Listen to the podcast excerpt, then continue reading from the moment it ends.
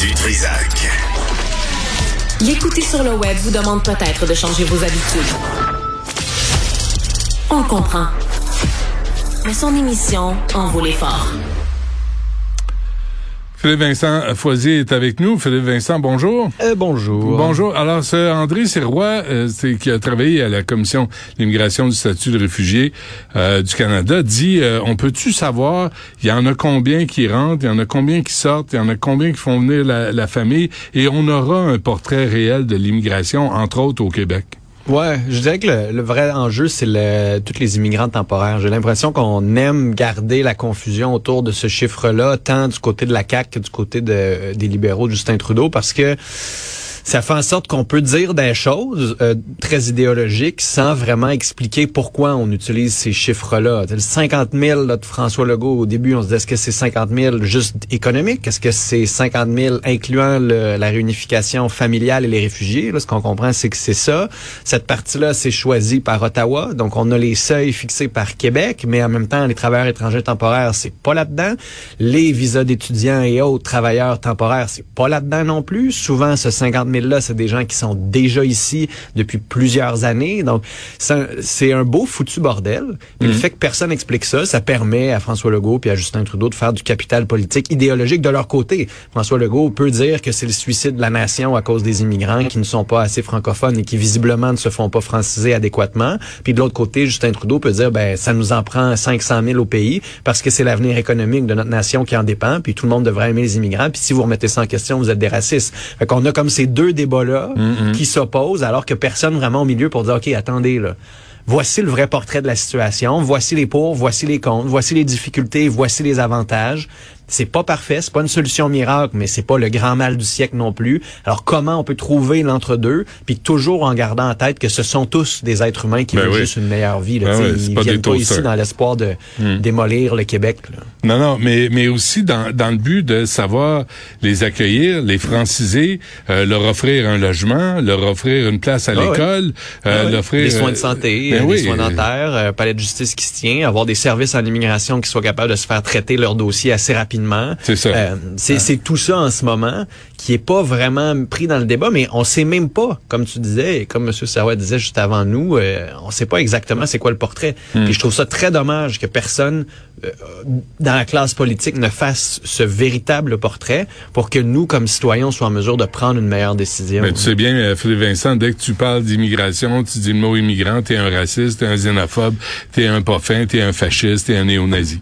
Non, ouais, mais, mais de l'autre côté, il y en a qui s'aident pas quand tu dis les immigrants vont faire en sorte qu'on va donner la Louisiane et qu'on ça va être un suicide si on en prend plus. Là, ben, S'ils parlent tous anglais, euh, faut le dire. Il faut être capable de dire les choses. Parce qu'il faut que tu admettes d'abord que la francisation fonctionne pas. C'est ça. Puis il a pas d'argent. Tu as, le pouvoir, as le pouvoir sur l'accueil des immigrants au Québec, mais mm -hmm. accueille-les plus en français. Mm -hmm. À un moment donné, ça aussi, il y a une pénurie de main-d'œuvre. Mais les, les libéraux de Philippe Couillard ont coupé dans les programmes de francisation. Ah. Là. Non, et puis la CAQ en a pas remis tant que ça, puis a, a pas poussé fort là-dessus. Fait que c'est sûr que c'est un enjeu.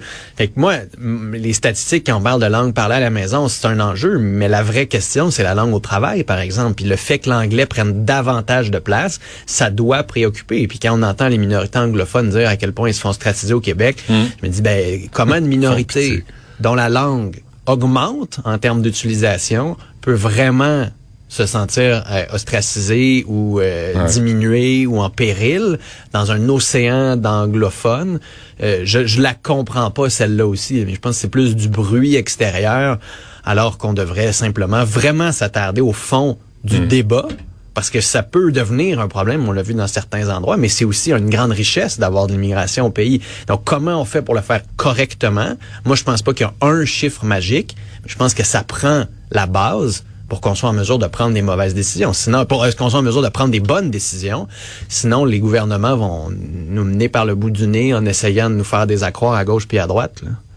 Euh, et pour le chemin, Roxham, Philippe Vincent, ouais. quoi, on va s'entendre sur quoi? Ça a l'air qu'on est sur le bord d'une entente. Mon ancien collègue et ami Louis Blouin de Radio-Canada à Ottawa a parlé longtemps avec le ministre de la Sécurité publique, Marco Mendicino, qui négocie cet accord-là avec les Américains, puis il laisse entendre qu'on n'est pas loin d'avoir quelque chose.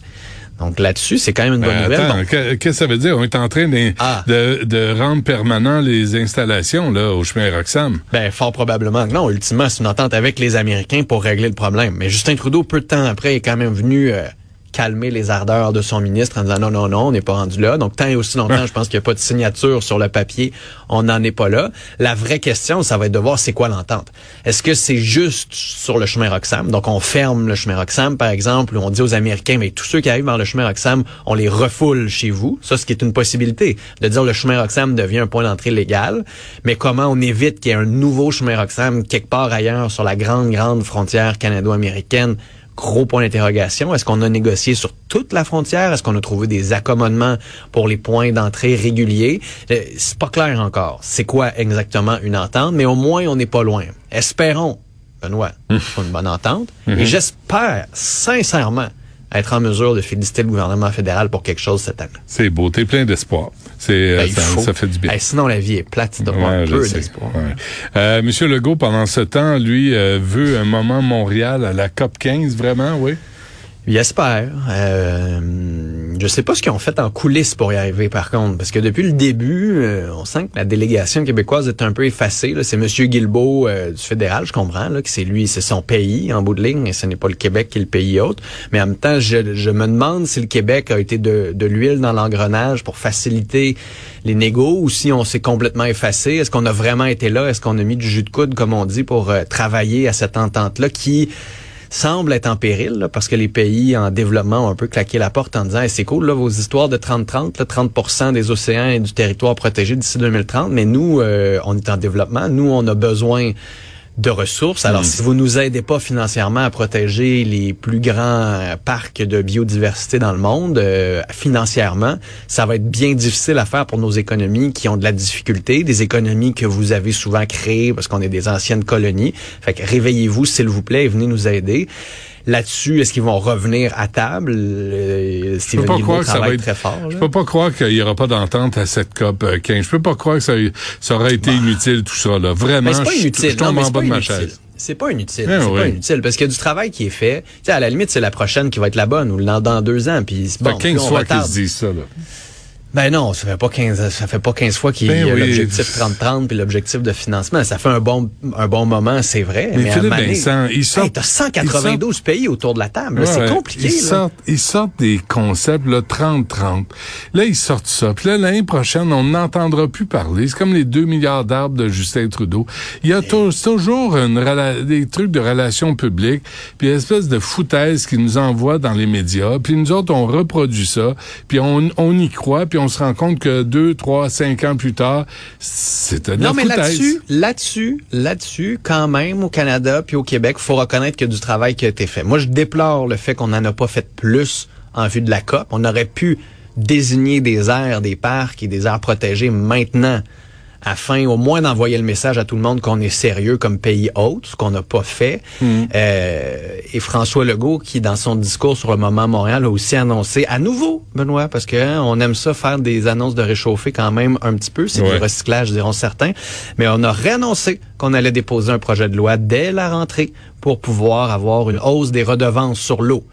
tu te dis, OK, il était temps. Vous avez défendu les redevances actuelles pendant quatre ans. Arrêtez de faire comme si c'était novateur le fait que vous allez enfin possiblement les augmenter. Dit qu'elles vont être augmentées de façon considérable pour créer un fonds bleu d'à peu près 150 millions par année. Là. Wow, Espérons que ce soit pas juste ça qu'on aille chercher en redevance sur notre eau, notre prochaine or bleu. Ouais, ouais, c'est une nouvelle idée, ça.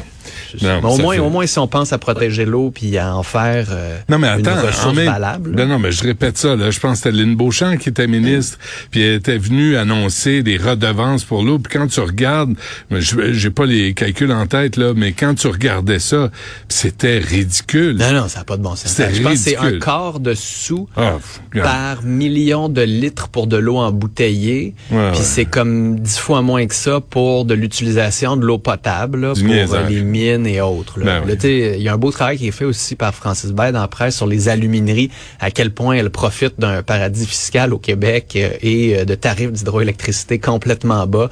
Oui. C'est euh, après ça, des fois, on se demande pourquoi on n'a pas plus de richesse. Des fois, je me dis, non, non, mais tu sais, tous les politiciens, il faut créer de la richesse, il faut créer de la richesse. Oui, mais on a des industries super. Hmm. Puis on, dans le fond, on veut juste avoir des jobs. C'est comme une vieille mentalité de colonie qu'il va falloir changer à un moment donné. Hmm. Bon, et euh, début des négociations dans le secteur public. Oh boy. Là, ça va être le fun. Ça va être euh, ça va être difficile. Déjà, j'entendais à la fin les, syndicats dire euh, on est bien loin des demandes qui ont été faites. Je, dois t'admettre que je trouve que le gouvernement est un peu chiche quand même sur les demandes. Là. On est euh, on va entendre du 13 ou du 9 là, dépendamment des secteurs sur 5 ans.